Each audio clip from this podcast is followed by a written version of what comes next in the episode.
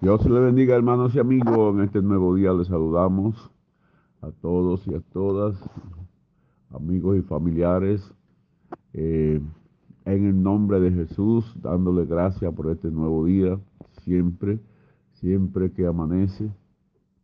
Abrimos nuestra boca para darle gracias a Dios.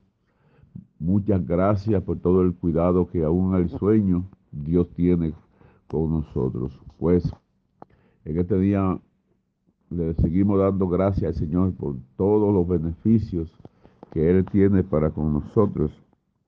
Y en este día leemos eh, su palabra en el Salmo 7, eh, versículo 10.